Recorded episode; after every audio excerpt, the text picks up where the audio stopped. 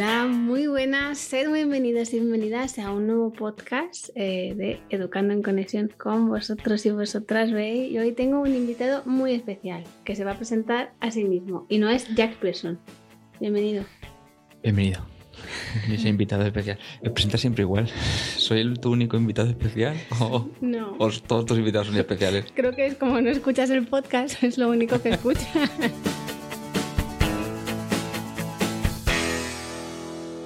Aquí a Miguel, eh, que va a venir a hablarnos hoy de paternidad. Ya hicimos un podcast el año pasado y este año pues hemos dicho, pues vamos a repetir para el Día del Padre porque seguro que se quedaron cosas pendientes. Y puse un sticker de preguntas en Instagram. Y entonces nos dimos cuenta de que había cosas que ya habíamos hecho en el podcast del año pasado que la gente no había escuchado. Eso fue un, bueno, pues fail porque no queremos repetirnos. Y nos dimos cuenta también de que, eh, claro, como era una pregunta enfocada a los padres que siguen eh, mi cuenta y es un 4%, pues no lo debieron de ver. Y entonces empezaron a llegar preguntas, pero que eran, no sé, a ti qué, o sea, ¿qué, qué te resonaba a ti con esas preguntas? Puedes ser sincero, este es tu espacio. Malestar. Malestar. eran quejas Sí. eh, encubiertas de preguntas a nuestro juicio, que igual no lo eran, pero no lo parecían.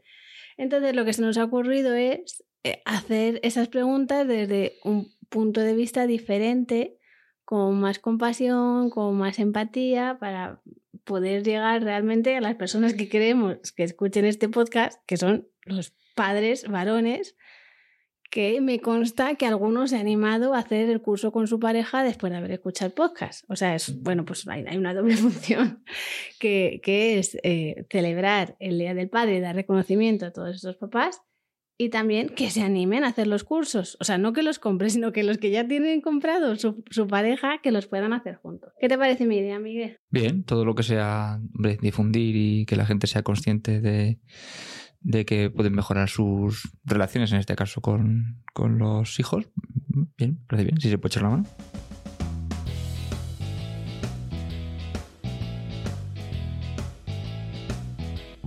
Vamos a empezar por la etapa perinatal.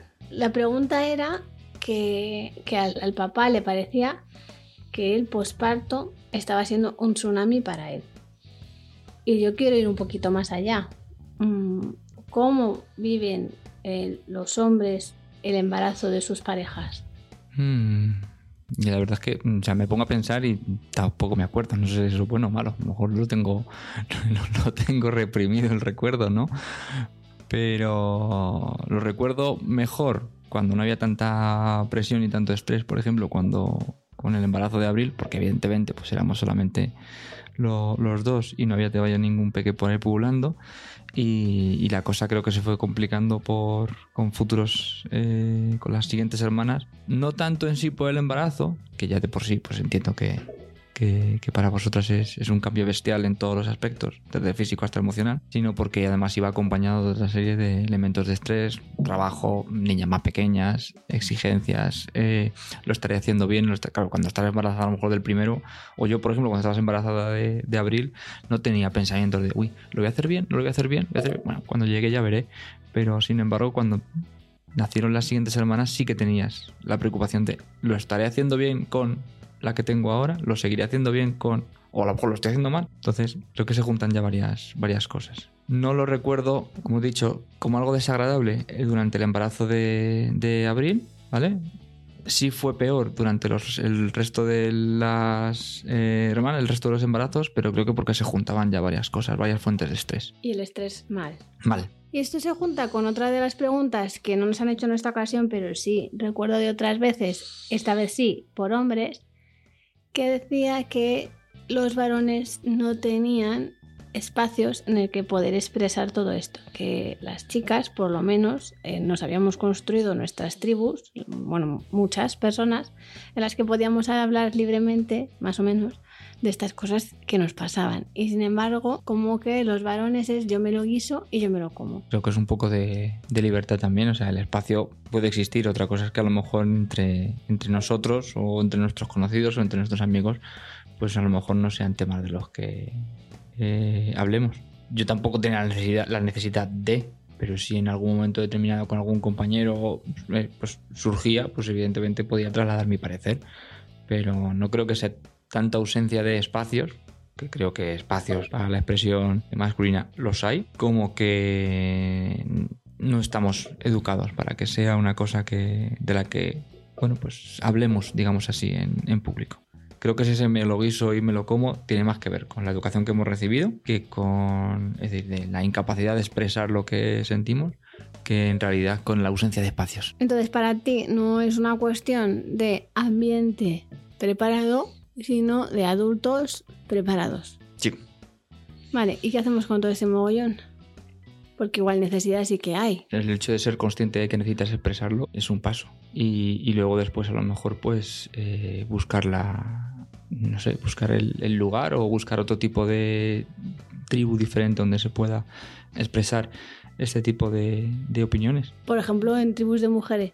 No, no creo que en tribus de mujeres sea quizás no. el, más, el lugar más indicado, pero muchas veces normalmente cuando a lo mejor nosotros empezamos a movernos con, con otras familias o cuando tú estabas embarazada de abril y, y te movías con, con personas que tenían tus mismas inquietudes en cuanto al embarazo, pues eh, en esos círculos pues también aparecían los padres. Eh, en ocasiones sí que es verdad que yo me acuerdo, por ejemplo, que yo era de los pocos padres que aparecía por ahí al principio.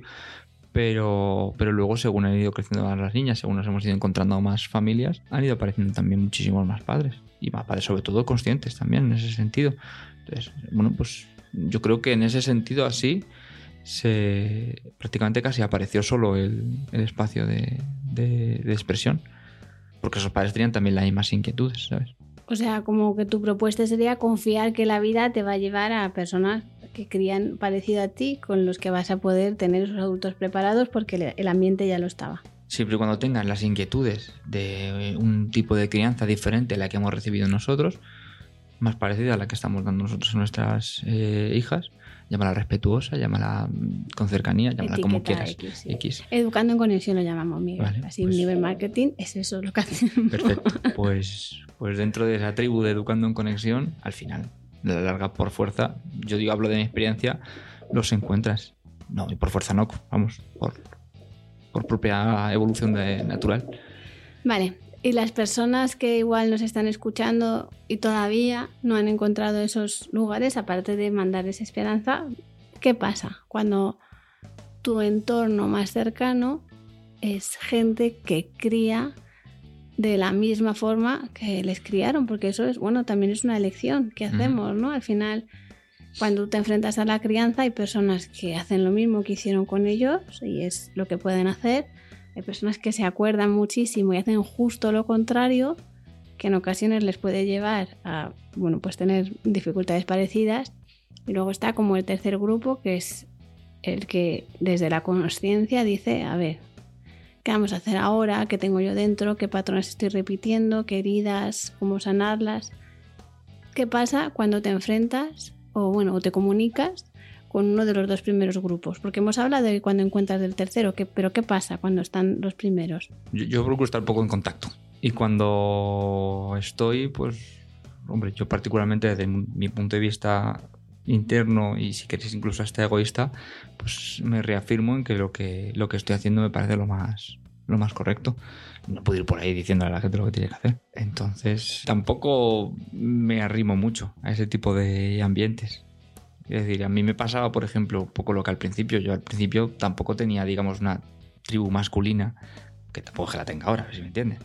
Pero como siempre, puntuales. que pero siempre voy eh, un poco a mi, a mi bola y a mi rollo y dentro de ir a mi bola y a mi rollo pues había cosas que, que- que me chirriaban, que no me gustaba por ejemplo de cómo me habían educado a mí o, o- no me gustaba cómo había visto que habían educado pues a otros pequeños de mi entorno y decidí yo mismo cambiar todos esos patrones también. Apoyado evidentemente por ti y lo que veía en lo que tú hacías y decidí directamente en plan solitario cambiarlo. Pero claro, yo entiendo que hay mucha gente pues a lo mejor no tiene esa capacidad o esa voluntad o, o se deja arrastrar por el resto de la vida. Yo al principio los primeros años me dejé arrastrar por el resto de la vida y así me fue. O sea, como que te diste cuenta a posteriori. Sí. de- o sea, que la conciencia no es algo que se tenga así como ya, de repente, ¿no? Es Mm. algo que va progresivamente calando. Claro, no, yo había cosas que tenía pequeñitas que me salían de sentido común y para, para tratarlas desde, desde la conexión y, y había veces, había muchísimas veces que no funcionaba y, y no funcionó y me tocó luego reparar y, y empezar a, a- a darme cuenta de que era consciente en algunas cosas y, potenciar esa, esa conciencia. Y volviendo a la pregunta que nos han hecho, que hemos dado así un pequeño rodeo, pero que me parecía necesario, el puerperio para los padres. Yo tengo que reconocer que con toda sinceridad, que cuando leí la pregunta de para él es un tsunami, o sea, mi, mi- lo primero que me saltó fue con un disparador en plan, pues imagínate para alguien que ha parido un melón. Y tiene las tetas en carne viva. No sé cómo decirte ese pensamiento. Me lo escuché y dije, uy, igual estás un poco enfadada. Y entonces ya te trasladé la pregunta desde la neutralidad. ¿Neutralidad? ¿Qué neutralidad? Te la leí. vale, vale, vale, vale. Eh, uf. Pues es verdad que es difícil. Y es difícil. Y yo reconozco que me mantuve un pelín. con un pelín de distancia, más de la habitual. Claro, a ver, sin que se notara mucho, porque tampoco puede desaparecer. Pero. Pero, por ejemplo, fueron las primeras. Luego en. No, en, abril no, no, fue con Emma. Además lo noté sobre todo, porque con Emma, luego después más adelante también estaba muy desconectado de ella. Y me tocó otra vez y me tocó reparar, reparar eso. Pero con, con Abril, evidentemente, al ser la primera, pues creo que estuve muchísimo más cerca de ti y de, y de la chiquilla. Eh, con Vega pude reparar un poquito lo de la, la lejanía que había tenido contigo y con Emma. Y ya con Lola, en principio, me, me, me vinculé prácticamente de principio, igual que me había pasado, por ejemplo, con, con, con Abril. Pero no tanto, sobre todo, evidentemente, no sobre todo por el puerperio en sí, sino por, por la propia presión de que somos una familia grande, eh, estamos trabajando, eh, tienes unas pequeñas que atender, tienes además una, una madre que hace poco tiempo que ha parido y además tienes un bebé, etcétera, etcétera. Entonces eso va increciendo y es, es, es más todo ese ruido de alrededor, o yo lo viví más dañino, todo el ruido de alrededor y el estrés añadido de la vida y la no conciliación co- que, el, que en sí el puerperio. O sea, para ti el puerperio más difícil de los cuatro, ¿cuál fue? Yo creo que fue el de Emma. El que no estuviste. Sí. Y ahí además sí, además yo sé ahí que yo sé que fui ahí el que el que provocó ese esa dificultad. Porque luego con Vega también fue complicado. Con Vega fue complicado. No, pero fue, fue complicado no el puerperio, no es lo mismo, sino el ruido de alrededor. La presión de tienes que seguir trabajando, tienes que seguir haciendo estas cosas, tienes unas niñas pequeñas a las que tienes que atender, etcétera, etcétera, etcétera. Más que en sí el, el puerperio, porque bueno, yo sabía que tenía que estar eh, a tu lado, que todavía evidentemente pues o sea, ya no estabas embarazada, pero tenías una serie de necesidades y tu labor principal durante las primeras semanas y los primeros meses es cuidar de ese, de ese melón. Y, y yo, pues, yo me, me tomé la misión en principio de, de- de asistirte para, para que tu tarea fuera lo más sencilla posible. Pero claro, a la vez había las niñas pequeñas, a la vez había trabajo. Y eso que con Vega también empecé a trabajar eh, menos. Un mes o así. ¿sabes? Mm. Es una movida esto, ¿eh? Eh, Porque al final, claro, pues ponemos una carga que, que igual tampoco sois capaces los chicos de asumir. Y mm, si no se hablan las cosas, pues se acaban enquistando.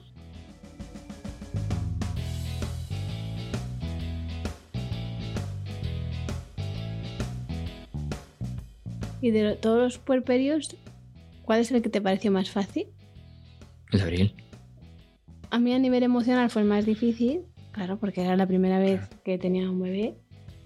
Y como, yo qué sé, fue, fue, fue Abril fue una niña bebé complicada. Eh, pero a nivel de cansancio, agotamiento y estrés fue el de Emma.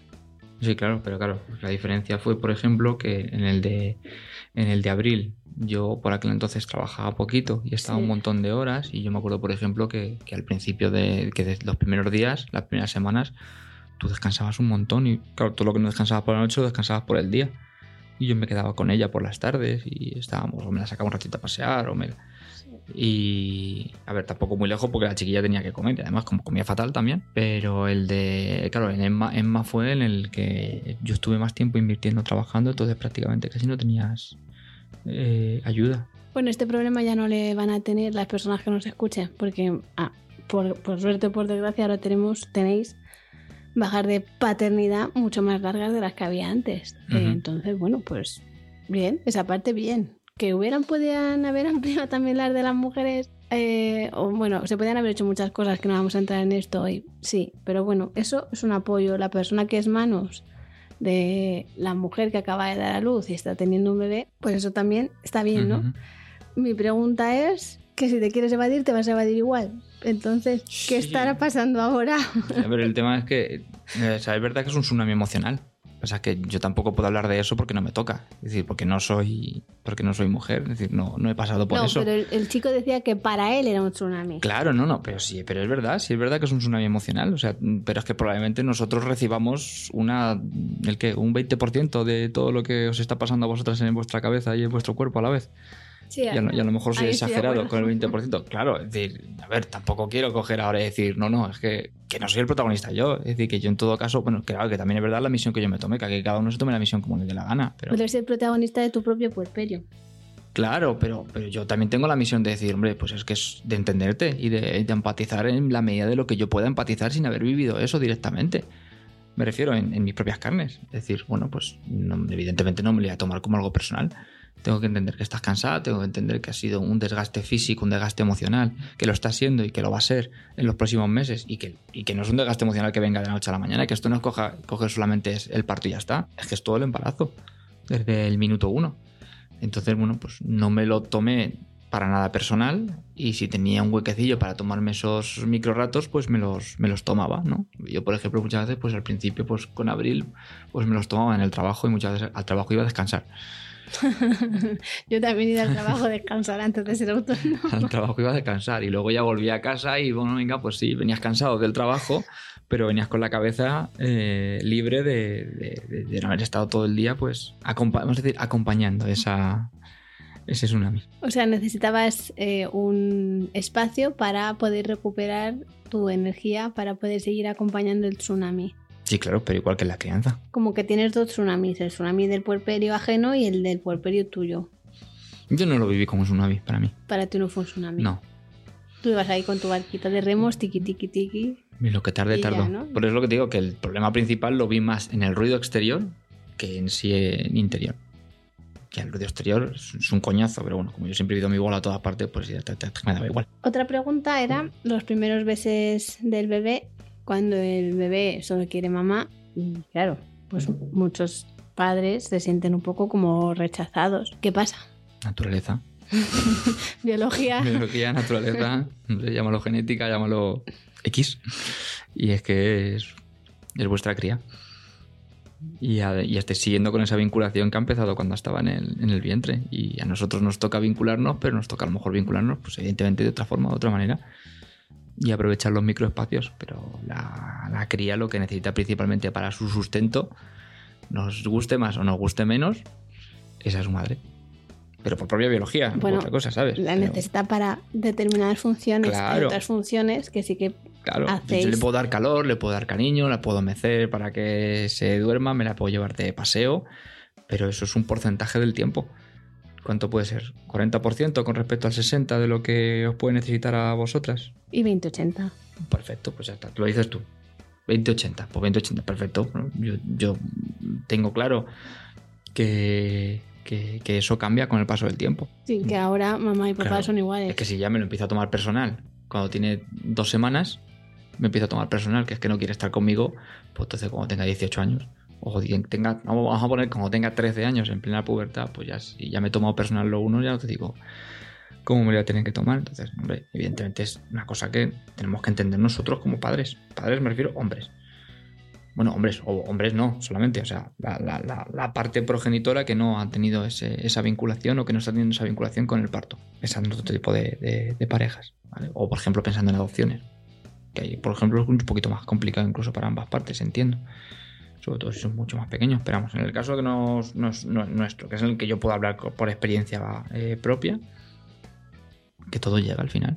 Y si estás suponiendo muchísimo dolor, eh, esa sensación de sobro o me siento rechazado, mm, ¿qué pasa? ¿Tú, ¿Tú qué le dirías a esa persona desde la compasión y desde el amor incondicional? Yo lo, lo primero que lo expresara, y se lo expresara a la pareja, evidentemente sin ningún tipo de juicio. Es decir, que entrenara el mensaje un par de veces antes. Y que fuera siempre desde el, desde el yo y desde el sentimiento. En plan taxi driver, ¿no? Como que en planta sin driver. Que se sienta ahí, se pone ahí delante del espejo. Claro, sí, sí, sí, sí, que lo entrene. Y cuando. Incluso que lo escriba. Y cuando vea que entrenando el mensaje no se puede apreciar ningún tipo de juicio en ese mensaje. Porque a lo mejor estás tan tocado que sin querer, pues vas a proyectarlo en la otra persona. Y la otra persona, evidentemente, no está tampoco para eh, no pensar Está en con ese momento. de-. Claro, entonces, eh, y decir, oye, pues eh, me siento un poco abrumado o me siento un poco triste o eh, me gusta, o por ejemplo, incluso algo más positivo es, me gustaría estar más cerca. Que sé, oye, ¿te importaría estar, que esté aquí mientras estás dándole el pecho o le puedo bañar yo o mientras estás bañándole y puedes estar acariciando, puedes estar haciendo un montón de cosas con el bebé? Yo le hacía un montón de monerías cuando estaba, por ejemplo, comiendo. Pero claro, evidentemente eso te lo tenía que preguntar a ti, porque eras tú la que estabas en ese momento.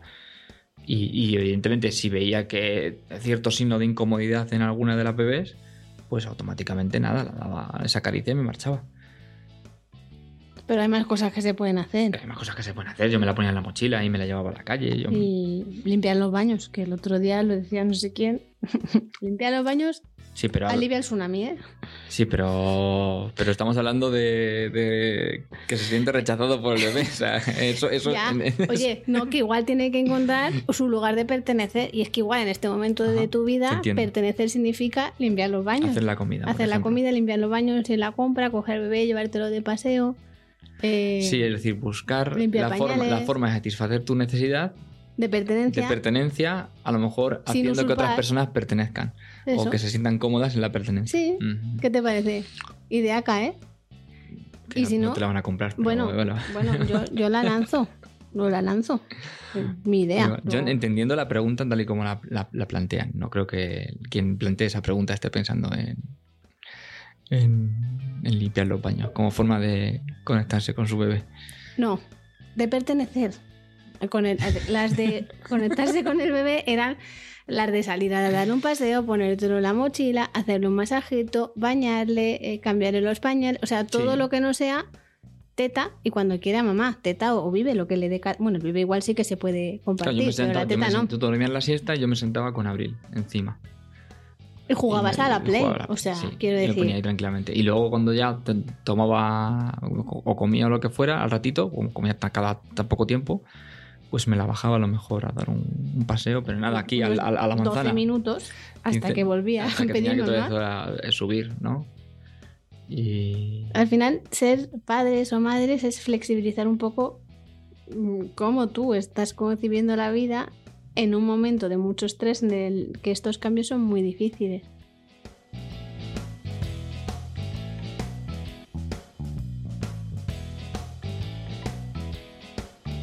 El puerperio dura 19 días y 500 noches.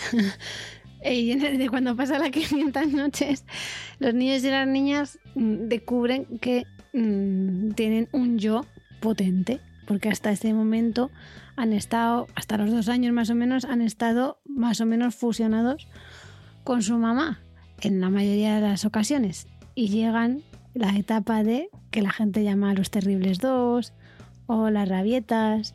Yo me inventé hace años los adolescentes, pero al final se ha descontextualizado como, bueno, pues igual que le ponemos la etiqueta chunga a los adolescentes, pues también a los de dos años, que son mis preferidos. ¿Cuáles son tus preferidos? ¿Cuál es tu edad preferida? Mm, no sé, me da un poco igual, la verdad. Quizá cuando son bebés y todavía puedes hacer cosas con ellos sin que se quejen. Vestirles ese tipo de cosas, ¿sabes? Sin que empiece a pesar la autonomía. Cuando son recién nacidos, quieres decir, ¿no? Básicamente. Vale, claro, porque ahí El que primer mes de vida. el primer mes de vida a mí no me gustan nada, porque igual es todo para mí, ¿te das cuenta, eh? Claro. Cómo cambia la feria.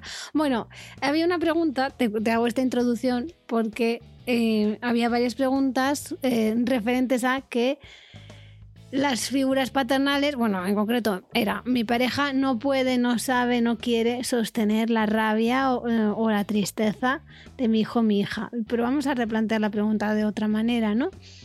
Eh, ¿Cómo se puede sentir una persona, tenga el sexo que tenga, cuando no es capaz de sostener la emoción de su hijo, que es legítima?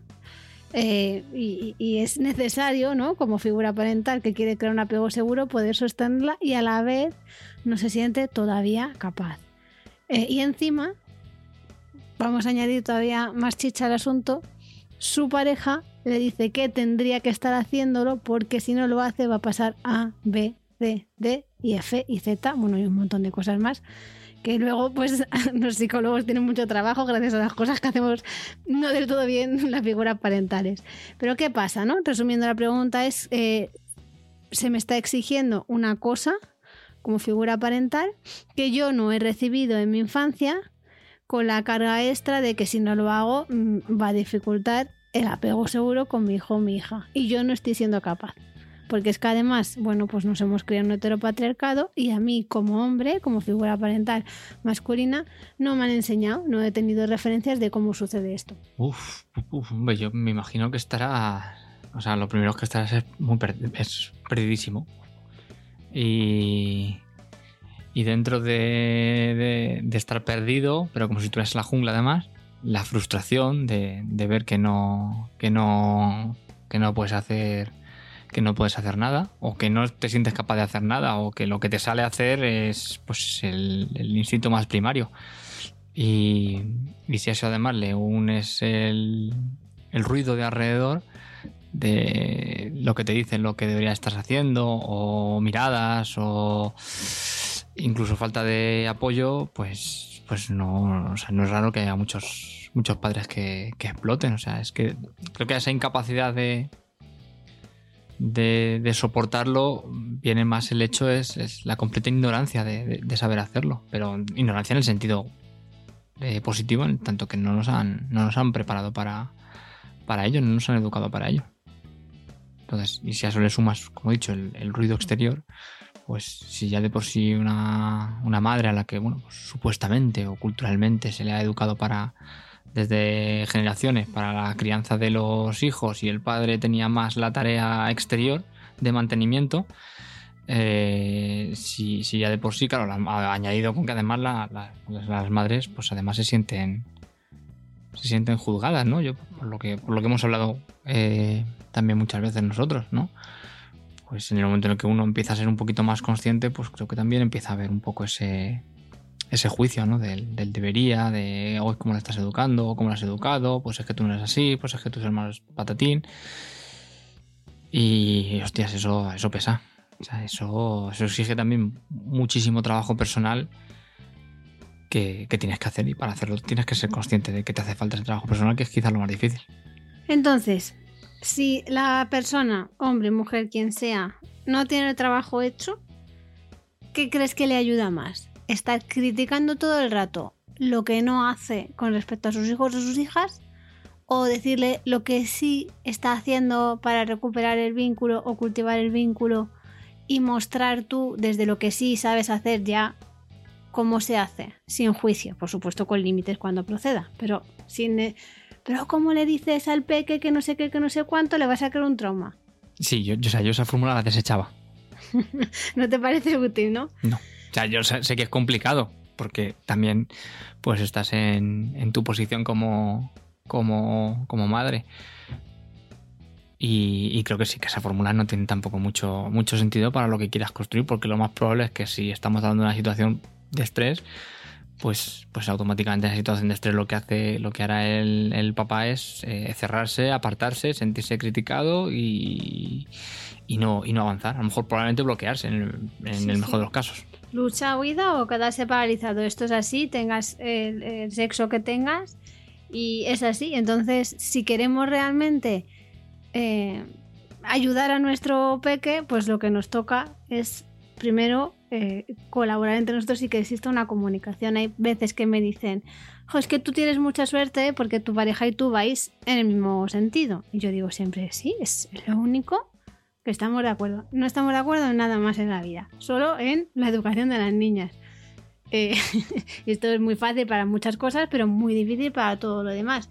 Y en lo que no estamos de acuerdo, lo que tenemos claro es que la única forma es eh, ponernos de acuerdo, llegar a opciones de consenso e intentar que las necesidades de los dos estén siendo respetadas. Y para eso es importante conocer cómo funciona la mente, el estilo de vida de la otra persona, cuáles son, bueno, pues sus dificultades, también sus fortalezas, y también o hacerte cargo de las tuyas y de que muchas veces tu percepción no es 100%, bueno, no es 100% nunca, o sea, no es, es una mentira que te estás contando. Pero vamos a contarnos mentiras diferentes para ir más en consonancia. ¿Cómo ves tú esto? De... Porque una de las preguntas era, ¿te hubieras casado? Bueno, no, casado no. ¿Tú podrías tener una pareja que no creyera en, bueno, decían la disciplina positiva, pero de nuevo en la educación en conexión, vamos a decir. Yo pienso que pues te daría igual. La verdad es que no lo sé, porque, porque claro, primero tienes que o sea, cambia mucho la pareja de sin, hijos a la pareja de con hijos. Y, cuando llevas a lo mejor seis años, ¿qué haces con ese vínculo de pareja? Si, por ejemplo, una de dos, o no, bueno, si no quiere tener hijos, no sé, nunca me lo he planteado. Pero, hombre, si el tema es la diferencia de crianza, uff, no sabría cómo hacerlo sin, sin al final imponer la, la visión que yo considero más correcto, porque no deja de ser una visión personal. O sea, tú lo que me estás diciendo es que con tu forma de ser lo que harías hubiera sido imponer la educación en conexión en esta casa y los demás nos hubiéramos tenido que adaptar, ¿no? No, diciendo que no sé lo que hubiera hecho porque, porque no, no, o sea, porque ese tipo de cosas tampoco creo que se puedan imponer, pero, pero y no deja de ser una, verdad eh, a medias, no deja de ser una verdad personal. Y si no hubieras sido así, ¿cómo hubieras llegado a acuerdos de consenso? Uf, a mí que me cuesta mucho cuando, cuando creo que las cosas son correctas como las pienso yo, me cuesta mucho. Hemos tocado hueso aquí con esta pregunta, ¿eh? Menos mal que normalmente me da igual y que en ese sentido no tenemos problemas, ¿sabes? Pero no lo sé, la verdad no lo sé.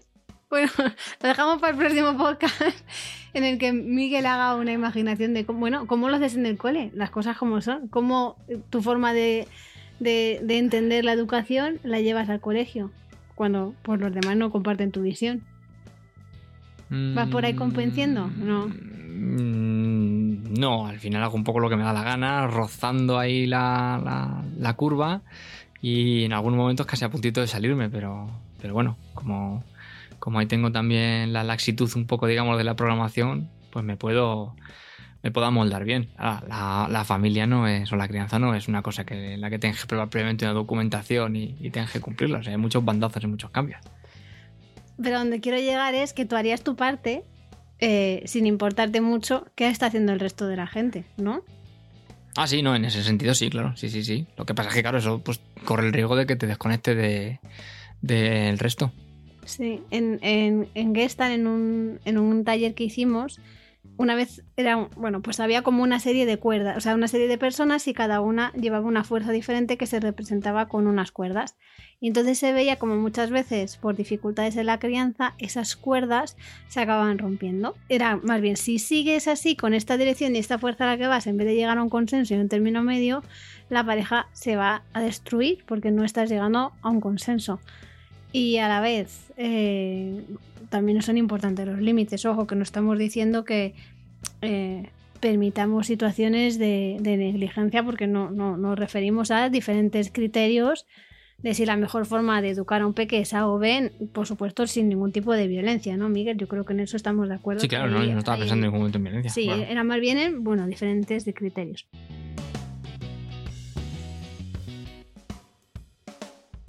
Había otra pregunta que era, ¿te cuesta sostener algunas emociones en las niñas más que a Bey, a mí?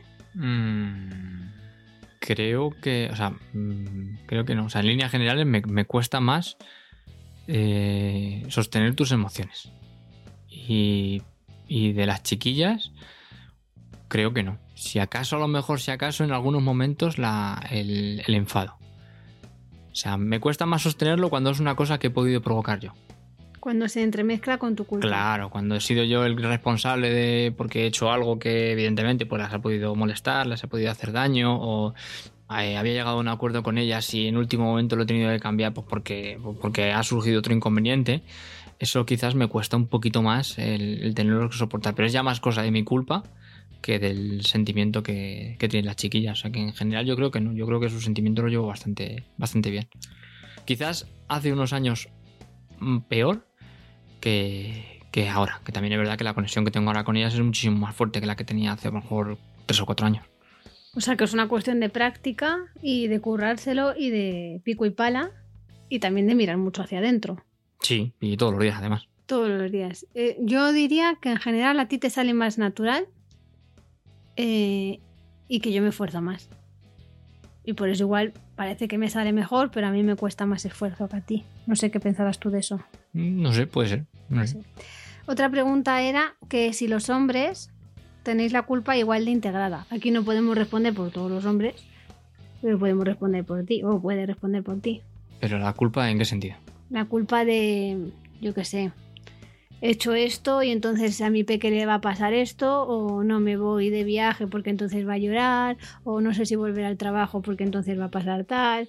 O bueno, es que en general, o sea, si eres una mujer madre, eh, cada cosa que le pasa a tu peque es culpa tuya. Sin embargo, pues no, pues todo, todo lo bueno que le pase a tus peques, pues igual es gracias a su papá. Que, o sea, esto ya lo hemos hablado en alguna ocasión. Que tú vas con la lengua afuera a llevar a las niñas al médico y es como padrazo. Me pasa a mí y es como esta mujer se podía haber organizado para llegar a la hora. No Claro, sé- sí, sí, sí, te entiendo, te entiendo. Hombre, yo creo que si son cosas, por ejemplo, ineludibles, eh, mm, no me cuesta tanto. O sea, lo sobrellevo perfectamente. Joder, pues es que me tengo que levantar para irme a trabajar y se ha quedado Vega o Lola se han quedado de mala leche porque querían estar un ratito conmigo, pero no les ha dado el tiempo suficiente o el tiempo que he estado con ellas antes de irme a trabajar no ha sido suficiente, por ejemplo. O me he tenido que llevar a alguna hermana a alguna extraescolar y lo mismo y se han quedado las pequeñas un poco fastidiadas porque les he dicho que, hombre, chicas, no os llevo porque es tarde, que luego os dormís, que si no luego a ver quién es el majo que os acuesta. Entonces, ahí los sobrellevo mejor, no tengo ningún problema. Me cuesta más si es algo que, que quiero hacer, por ejemplo, para mí. O si queremos salir tú y yo un ratillo a, a que note un poco el aire, o hacer una pequeña excursioncilla, o, o, mm, quiero salir yo un momento, pues a- lo mismo, yo solo también a que me dé el aire para tomarme un ratito yo de autocuidado, ahí lo llevo peor. Ahí sí que la, la- la culpa me da por pensar, ve, es que te necesitan y su necesidad está, al no tener, al ser ellas pequeñas, tu necesidad tiene que estar un poquito en un segundo grado. Pues es una cosa que yo sé que yo me tengo que trabajar y que cada vez también lo llevo mejor. Y, y luego, en cuanto a cosas del entorno que me puedan, entre comillas, sentir culpable o criticado por, yo qué sé, pues por llegar tarde a algún sitio que tenía con las chiquillas o lo que sea, no, la verdad es que creo que no. O sea, es más, pues, sobre todo ya por el hecho de simplemente yo que tarde porque teníamos un compromiso y teníamos que cumplirlo, ¿sabes? Pero tampoco me martirizo. Bueno, era un ejemplo. ¿no? Sí, sí, pero vamos, que tampoco, pero vamos, que tampoco me martirizo, o sea que... En general, yo creo que como nos han educado las mismas madres, bueno, y, y padres que a veces aparecían, la culpa está presente en todos. Lo que pasa es que las mujeres tenemos una carga extra, que es la cultura y la sociedad, que nos pone todavía más encima. Pero yo creo que la culpa está en todos. Ah, sí, sí, sí, otra cosa, ¿cómo te importa? Es que hay veces que me importa tres pijos. Sí, y pero y también hay otra parte, ¿no? La parte de me siento tan culpable que no puedo sostener todo esto y lo que hago es lanzarlo contra, en plan bola de fuego de cuando jugábamos al Super Mario. ¿Cómo era ese que Sí. lanzaba bola de- la- que era una, una flor, ¿te acuerdas? Sí, sí, sí, sí. Eso, eso también pasa. Pero también pasa, tengas el, el sexo que tengas, no pasa No, y mujeres pasa la situación, no hace falta que sea la crianza, cualquier momento. Sí. Cuando, cuando no te puedes estamos, hacer hechos, cargo. estamos hechos para, para, Sí. para meter puñaladas desde, desde Sí. ese punto de vista. Eh, pero por otro lado hay también otra tendencia que es a la de evadirme, ¿no? Porque había varias preguntas, como que el padre, era, la pregunta era como, ¿qué pasa con esos padres que quieren tener hijos con locura, pero luego no les hacen ni caso, ¿no? Entonces vamos a volver a plantear la pregunta desde un lugar más amable, ¿no? ¿Qué pasa cuando tú te enfrentas a la paternidad, no es lo que esperabas por ti o por la situación? y resulta tan tan doloroso que necesitas evadirte. ¿Qué hacemos en esas situaciones? Uf, no sé. Bueno, De la, verdad que y no la lo sé. terapia es O una sea, buena opción, pero. Sí, sí, pero igual tampoco voy a decir a la gente lo que tenga que hacer, claro. No está disponible para todo el mundo. ni, ni todo el mundo tiene los recursos para. Pero. Uf, no lo sé, la verdad. Yo es que es. Como. De hecho, creo recordar que al principio, cuando nacía Bale, yo no tenía tampoco un interés bestial. Es decir, bueno, era una cosa que pues, sabía que en algún momento iba a llegar en nuestra relación, pero yo, a mí, evidentemente, pues por, por propia biología, no me corría No tanta la, la- la prisa. Y sin embargo, bueno, incluso de hecho durante, también durante el embarazo. O sea, no fue una cosa que yo viviera. O sea, lo viví más en los embarazos posteriores, creo. O más preocupado en los embarazos posteriores que el hecho de que, que el, que el embarazo de abril, creo recordar. Pero en el momento en el que nació, yo es que ya no me podía despegar de ella. Entonces, no, no lo entiendo. O sea, si, eh, si, si, si, si lo deseas, no sé, quizás aunque luego te abrume mucho la situación, ¿no? Pero bueno, tampoco estoy aquí para, para juzgar a nadie. Voy a Simplemente que, yo, que no lo vale, para dar un poco de aliento. Pues igual lo que hay que hacer eh, con estas personas es reflejar eh, que las dificultades se pueden ir tomando un día a la vez. Un- cada día una dificultad, no todo junto, porque cuando es demasiado para una persona, muchas, bueno, hay muchas que tienden a la lucha, otras a la huida y otras a la paralización. Y entonces igual lo que está pasando en esto, que esta persona no puede sostener lo que significa ser padre, que es muy difícil, las cosas como son. Hombre, sí, sí, claro. Sí, sí, sí. sí. Es que no estamos entrenados ánimo. para ello. Claro, vamos a darle, dentro de que no sabemos nada por una pregunta de sticker de estas personas, pero sí que es verdad que es muy común. eh, hay muchas formas de evadirse, desde los videojuegos hasta las drogas más o menos legales, hasta el trabajo. La adición al trabajo también está ahí, o sea, la adición al móvil, o sea, hay, hay muchas formas de evadirse. Sí, claro, sin, sin meterla, o sea, sin reti- retirando la- lo que ha podido parecer una puñalada, que no lo era. eh, es verdad que sí, o sea, con paciencia por la parte de, de la madre y, y poquito a poco. E irle acercando cosas poquito a poco, porque claro, evidentemente, pues es que es un cambio bestial. Y luego también, pues pensar, ¿no? En cómo, bueno, pues su pareja, tenga el sexo que tenga, está gestionando también toda esta situación. Porque, bueno, pues muchas veces es verdad que, que- que hay veces que, bueno, pues no hacéis lo que procede que hagáis, ¿no? Pero muchas veces es que tampoco, y esto es algo también cultural que, que yo he visto en, en tu familia más que la mía, como que la creencia es una cosa de las madres, los padres estáis de adorno y cada vez que intentáis, no sé, intentar hacer algo, no, no, no, quítate de aquí, ¿no? Porque tú no sabes, porque tú conjuntas mal, porque tú no sabes, porque eso vas a poner mal, porque Sí. tal, tal, tal, tal, tal, tal, tal, tal, sobre tal. todo mucho de abuelas, pero también he visto a madres que lo han, que lo han hecho. Entonces, claro, pues nos encontramos, o sea, un esto es un mogollón, esto da para hacer un podcast solo de esto.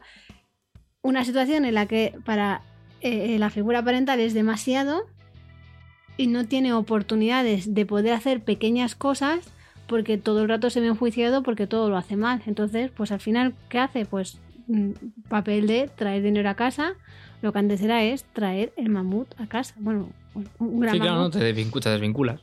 Y, y al final eso se hace la pelota más gorda y luego pues te das cuenta, pues no sé, 30 años después, cuando ya la solución no es tan fácil, que si te das cuenta tres meses después.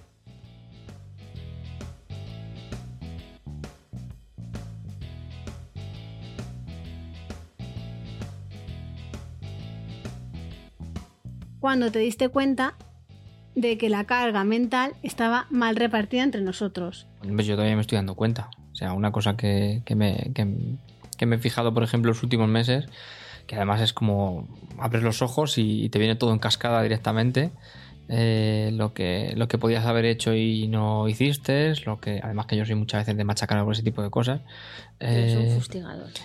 sí. Hemos entrado ya en horario Eh, lo que, o sea, ya no solamente el hecho del reparto de, de- de las, de las tareas, sino tener constantemente en la cabeza las cosas que, que hay que hacer y que, y que cada día que pasa, pues me doy cuenta de que, que el camino que he recorrido es, es muy pequeño y que todavía me queda, todavía me queda mucho. Pero tú estás ahí viendo las cosas por el lado mm, distinto del que toca por el embudo, Miguel. O sea, yo creo que has recorrido mogollón. Igual te falta un poquito. Sí, sí, no, hombre, a ver si me entiendes, ya, ya, ya. Lo único que, bueno, que es lo que te digo, que, que soy más de mirarlo la cosa medio, medio llena y no, y no, no confiarme, sobre todo para no despistarme. Si te volviera a hacer la pregunta de, oye, ¿los hombres tenéis la misma culpa que las mujeres? Yo igual me plantearía la respuesta que has dado. ahí, ahí, te lo dejo. Pero bueno, no, para no enzarzarnos con este tema. Pero por lo que he hecho yo, lo que no he hecho yo, no por lo que de cara a la crianza me refiero, a ver si me entiendes. No, no. para no enzarzarnos con este tema, hay otro que estaba muy relacionado, que era el de el, el dinero versus los cuidados. si cuidas, no hay dinero. Exacto. Y si estás eh, eh, ganando dinero, no tienes tiempo para cuidar. Y esta persona que nos escribía, que era un chico, decía que, claro, que él, o sea, de forma racional, eh, lo, entendía perfectamente, ¿no? Que los cuidados no se remuneran, pero es lo más valioso que tenemos. Pero que, o sea, bajar eso al cuerpo le estaba costando la misma vida. Porque se enfadaba consigo mismo por incluso tener ese pensamiento cuando se pillaba a sí mismo diciendo tengo que trabajar en vez de tengo que estar cuidando. Que algunos, algunos que nos escuchen igual ni siquiera se han planteado esto, ¿no? Que, yo de hecho no me Yo le diría que, que, fíjate que bien, ¿no? Que, yo de hecho no, me, no, me, lo planteaba. Bueno, con, con, Abril recuerdo que por aquel entonces también trabajaba poquito y no me lo planteé. Pero no me lo planteé porque, bueno, pues fue una, digamos que fue una especie como de, entre comillas, imposición de la empresa.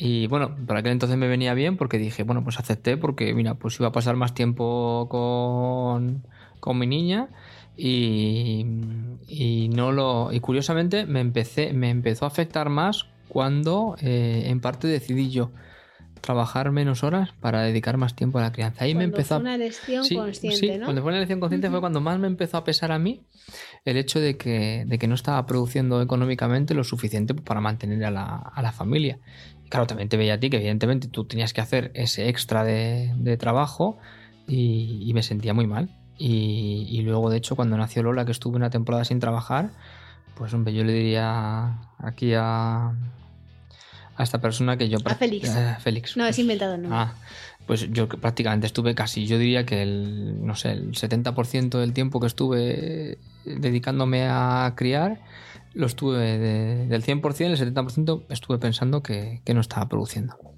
Y hasta que no se iba acercando el momento de, digamos, de, incorporarme, porque también quería incorporarme me apetecía incorporarme, eh, no me di cuenta que, bueno, pues que no tenía tampoco, bueno, no me di cuenta en parte, en una pequeña parte. El zambombazo me lo llevo cuando empecé a trabajar y, y vi que también con una elección mía de querer volver a trabajar, lo que había perdido. Que era pues no estar todas las horas que estaba antes con, con, eh, con mis hijas.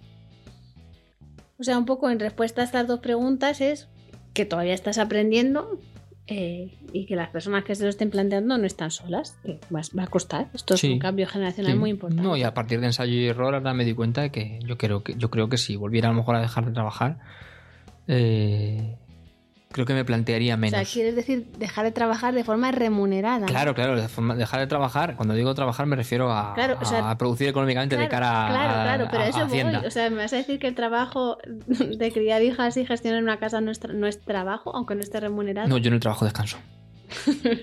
Por eso tienes un horario de entrada de fin, como mucho te traes algunos exámenes para corregir a casa y preparar cuatro clases pero hostia. Pero sí, sí, pero es muy cansado. descanso, yo descanso. O sea, yo cuando tengo ahí un par de horas libres y me pongo ahí a trabajar tranquilamente a tomar el café, o sea, eso es un lujo. Pero es verdad que, que, creo que sí, creo que creo que volvería a, casa y me plantearía menos. O sea, aquí dejo, dejo la, la, parte de que eso es imposible, creo.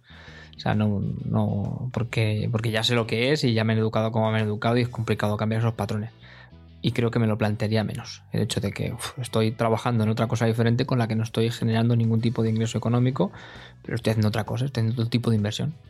Inversión en cuidados, ¿no? Que al final es lo que toca.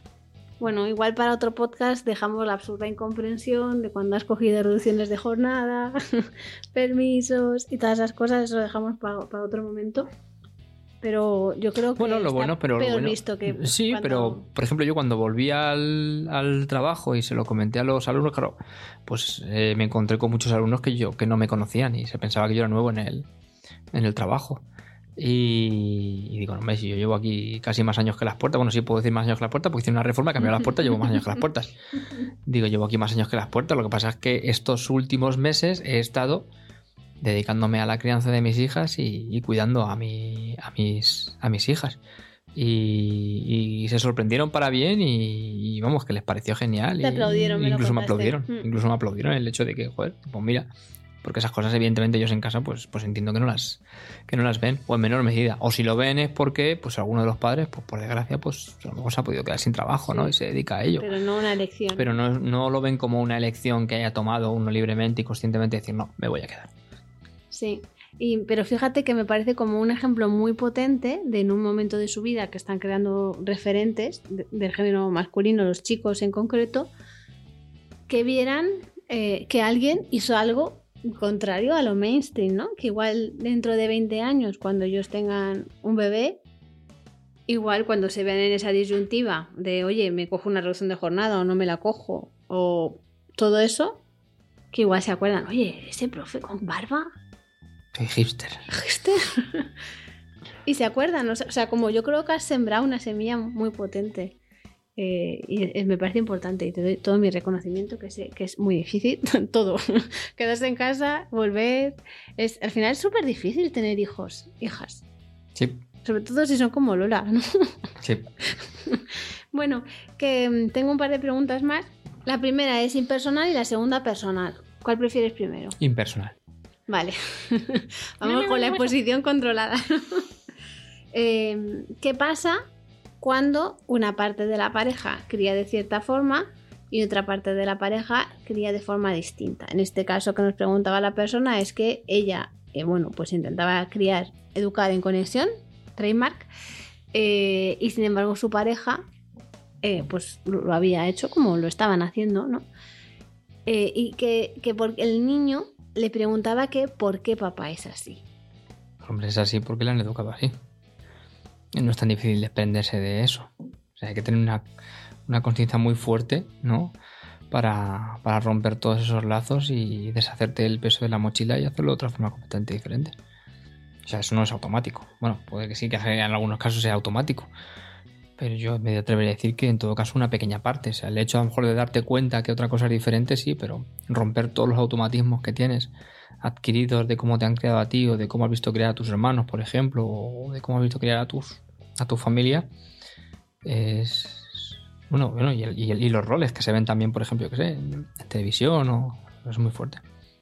O sea, es complicado. Entonces, pues es eh, empatía, acompañar y decirle, pues eso, que, que papá está haciendo lo que puede y que, y que poco a poco, pues probablemente irá, irá evolucionando.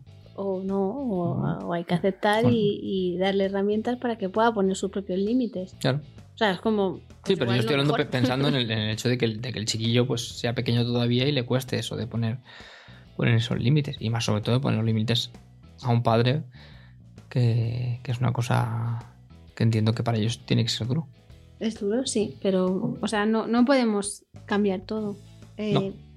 a todas las personas, pero sí podemos ayudar a los niños a validar, escucha activa, dar reflejo, eh, mostrarles cómo se comunican las necesidades. Si le vemos que está así como un poco mal mohino, le puedes decir, oye, esto que te ha dicho papá ahora no te ha gustado, por favor, ve y díselo.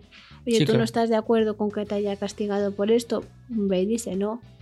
En- Y, y desde ese lugar, bueno, siempre y cuando no tengan un secuestro amigdalar, que entonces ya pues no, pero desde un lugar de calma ya se pueden hablar las cosas. Igual vamos a poder ir poco a poco. Y otro interruptor. Parece que este interruptor se ha autorregulado Solo. y podemos terminar. Ven. Pero bueno, A mm, ah, en la otra pregunta, para mí es también importante explicar a los peques, sobre todo un peque de 6 años que ya puede entender más o menos cómo funciona el cerebro, explicarle de forma que él o ella puedan entender cómo funciona el cerebro, qué pasa cuando hay un secuestro amigdalar, que las personas hacen lo que pueden siempre, que igual se están eh, conectando con experiencias difíciles de su infancia y que no todo el mundo está preparado para cambiarlo o no, lo acompañar considera. y, acompañar y- Pero- y, evidentemente proteger y poner Sí. límites y eso llega a un extremo un poco más duro. pero sin enjuiciar. O sea, para mí es importante no enjuiciar y a la vez a ese niño o a esa niña darle el poder. Y, y ya, bueno, pues podemos volver al podcast que grabamos en Navidad sobre el entorno, que damos pues truquillos ahí de, bueno, y cómo nos lo devuelve tu madre, que es muy interesante esto de... Oye, una pregunta que se me acaba de ocurrir. ¿Cómo se vive cuando tú no llegas a la expectativa que tiene tu madre de ti sobre la expectativa que ella tenía de que tú ibas a criar a sus nietas? Esto es un temazo, ¿eh? Pues em, yo, la- que diga lo que quiera en el sentido de que es que estáis haciendo esto, es que esto no, claro, es que esto no me gusta, es que yo es que directamente la, o sea, la dejo su espacio para que se exprese y no la contesto.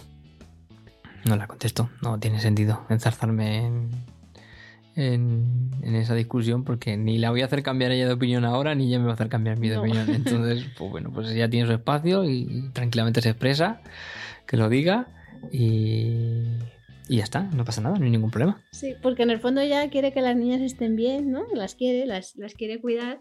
Y para ella lo peor que te puede pasar en la vida es mancharte de barro. O sea, quiero decir, Sí, o sea, ya están aprendiendo las niñas a poner sus propios límites, ¿no? Y ya está, ¿no? Y a huir de, a huir de su abuela cuando tiene el cepillo. o sea, el cepillo para barrer, ¿no? El no cepillo para peinar. para agredir. El cepillo para peinar. El cepillo para peinar. Sí, y les dicen, eh, tengo un, allantamiento de peinado. Y Allanamiento de peinado. Allanamiento de peinado. Bueno, eh, se vuelven a oír cosas, eh, igual te libras de esta pregunta porque sé que le va a ser la más difícil para ti, yo te la lanzo, a ver qué pasa. La pregunta era, ¿cómo viviste la pérdida gestacional de Ariel? Y volvemos, después de otro interruptus. Eh, si estuviera aquí Sergio, el de Gestalt, de nuestro curso de Gestalt, nos diría que esta pausa ha sido por algo. Te ha dado tiempo a coger así como aire e integrar el cerebro para responder. ¿Quieres que pase a otra pregunta? No, no, no, no tengo ningún problema. Pues te la vuelvo a hacer. ¿Cómo viviste tú la pérdida gestacional de Ariel? Muy diferente a ti, porque yo no lo tenía. O sea, mi cabeza en ese sentido funciona muchísimo más lógica y además yo, evidentemente, no lo viví dentro. Y. No. No lo viví como una pérdida. O sea, entiendo cómo lo viviste tú. Lo que pasa es que yo era. bueno, era y creo que soy también incapaz. Ahora me imagino que como soy más consciente de estas cosas, me podría afectar muchísimo más. Pero por aquel entonces, con el nivel de conciencia que tenía, no entendí que bueno, pues era una cosa que, que- que estadísticamente podía pasar y que, y que pasó. Cuando se pierde un bebé, o sea, cuando hay una pérdida gestacional, no solo pierdes un bebé, pierdes la idea de una familia diferente. Pero eso tú no te la habías construido. No, porque yo creo que eso se va construyendo, me imagino que, que en el caso del padre se va construyendo según va avanzando el, el embarazo y, y a lo mejor se ven ecografías o a partir del momento del nacimiento, no lo sé. Entonces yo en ese momento era muy muy muy pronto todavía y no me había hecho ninguna ninguna idea, digamos, especial más, más allá del, del nacimiento de un nuevo miembro de la familia pero tampoco pero no, no tampoco con esa escala. Es decir yo evidentemente no no lo no lo viví así porque porque no estaba creciendo dentro de mí. O por lo menos así lo interpreto ¿Y tú crees que si hubiera sido al super final del embarazo o incluso, yo qué sé, en el parto, lo hubieras vivido de otra manera? sí probablemente sí porque ya hubiera tenido muchísimo más tiempo para hacerme a la a la idea para tener esa idea de, de, miembro de la familia definitivo no de ya de- ya formada me refiero y incluso a través de las ecografías se lo hubiera podido ver o a través de tocar la barriga se lo hubiera podido notar algo, ¿sabes? Entonces, bueno, me imagino que en ese sentido sí que me hubiera afectado afectado infinitamente más de lo que me afectó en aquel entonces. Fíjate que mis abuelos perdieron dos bebés. eh, o sea, mi abuela perdió dos bebés eh, entre, antes de nacer mi tío, si no recuerdo mal. Y mi abuelo te lo contaba con todo lujo de detalles, o sea, del tipo en plan, por favor, no, no me cuentes tanto. Y mi abuela nunca, nunca, nunca, más que una vez, habló de ese tema. ¿Tú crees que va tanto en el sexo o más, más bien la persona? Yo, yo creo que es más, va más en el tema de, de ser la madre. Yo creo, vamos. Más en el tema, yo, al final tu abuelo lo contaba, igual que lo puedo contar yo. Y lo cuentas como el que está contando el informativo. No lo contaba como el. No, me, me lo entiendo, me, sabes, me entiendo. que No, me refiero que lo cuentas desde el exterior. Entonces, evidentemente, sí. la, la- la distancia, aunque estés dentro de la pareja, pero la distancia emocional, estás en las antípodas de donde ha estado la otra persona. Eso te permite un margen de maniobra a la hora de expresarte bestial en comparación a haberlo vivido. Sí. Pues gracias por compartirlo, Miguel. A mí me da un poco de como cosilla terminar así. Te voy a hacer una pregunta que me han hecho un montón de veces y yo nunca sé qué contestar. Estoy casado, sí. Estoy casado. todavía. El poder del todavía. Escúchame. Casado. eh, No tengo, no tengo relaciones fuera del matrimonio tampoco. No. Todavía. Mi pregunta, vas a flipar, ¿eh? Que cómo te convencí para tener hijas. Yo cada vez que me lo preguntan, yo no sé. Yo la única vez que te convencí fue para abril, luego las demás. No, para Emma. Para Emma y para abril. Para Em- no, sí. para abril. Pe- Pero creo que fue menos. Para abril fue poco convencimiento. fue menos campaña para abril que para Emma. Para Para, abril Emma fue- fue, una campaña. O sea, para abril fue un día de campaña. En plan, ¿te apetece? Venga, vamos. A ver, O sea, yo fue para abril no estaba. Te decía, hombre, podemos esperar un año más, que joder, estamos viviendo tan ricamente los dos aquí, solos, que vamos para arriba, para abajo, que hacemos lo que nos da la gana, que, que si tenemos ahora un hijo, a ver qué, o una hija, a ver qué vamos a hacer, que tal, que mucha responsabilidad. Pero claro, luego te, te empiezas a parar y dices, "Vale, si estoy esperando el momento ideal, el momento ideal nunca, llega. nunca, nunca, No. nunca va a llegar. Bueno, pero yo, a la gente que nos esté escuchando, esas decisiones no se toman el día que estás ovulando. O sea, no. No, No, no, es no, buena idea. no, pero vamos, hubo muchísima menos campaña con abril. Con Emma hubo campaña. Con, sí. con Emma fue una cosa y derribo prácticamente, de bestial. Y para Vega creo recordar que no, no fue nada, fue algo, digamos, No hubo. consensuado, no hubo tampoco. No hubo Nada. campaña. Y para Lola, pues es que Lola tenía que venir. Si ahora nos Sí. toca la lotería, tú imagínate, nos toca la lotería, no tienes que trabajar ni tú ni yo. Imagínate, Ujú. es situación irreal porque Sí. nunca echamos la lotería, entonces es muy difícil que nos toque. Ujú. ¿Tú querrías tener otro bichillo? Sí, hombre, si yo estoy completamente despreocupado y no tengo Sí. que preocuparme nada más que de.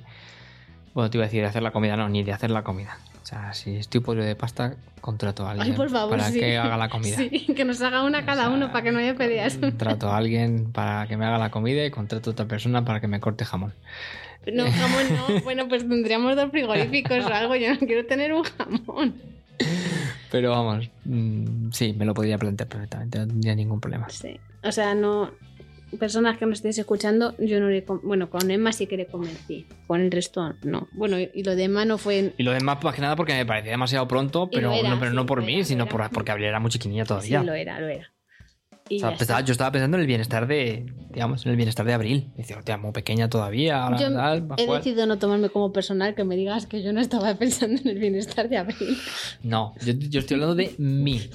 Si tú quieres ir en plan egocéntrico es tu problema. A mí no me metas en tus Bueno, movidas. vamos a despedir este podcast. eh, que lo vamos a sacar, bueno, en principio, no sé, en las horas que ya son, después de tres días intentando grabar. Igual no lo sacamos para el Día del Padre, pero la idea era esa, entonces... Para el domingo, el domingo la gente a lo mejor estaba más receptiva porque el día del padre estaba en The Celebration como para escuchar un podcast. Se lo pueden poner en el coche, ¿no? Sí, sí, claro, en eso estoy pensando yo el domingo, el del sábado, ponerme este podcast en el coche. No, pero no, igual se lo puede poner su pareja. Que el domingo Igual- descanso de podcast. Ya, pero igual se lo puede poner su pareja a escucharlo y dejar de decirle cosas como es que no te implicas. En unos cascos. A mí ni se te ocurra, ¿eh? No, Tú, yo no tengo, tú en tus cascos. no tengo intención. Eh, ¿Qué le dirías a los padres, figuras parentales masculinas que van a tener su día del padre el sábado? Eh, ¿Qué les dirías? Que se lo pasen bien. Que pidan. ¿Qué pidan? Sí, sí, por, por, por pedir. La virtud de no dar. Pues eso, padres del mundo, ante la... ¿Cómo es la virtud, no? De pedir, ¿cómo es eso? El vicio de pedir la Ante el vicio de pedir, la, la virtud de no dar. El año pasado, cuando yo le pregunté a Emita, ¿qué vas a regalar a papá? Me dijo, mi presencia. Ella. Pues ya está. perfecto. Pues ya está. Que vuestros peques os regalen presencia eh, y que vosotros se la podéis regalar a ellos y a ellas. Un no beso- regalen bombones, que sienta muy mal. No, eso no me sienta mal a mí, Ah, no vale, te preocupes. vale, vale, Creo que a la gente sí que le gusta. Vale, genial, perfecto. Lo apunto. Un beso muy grande, feliz día del padre.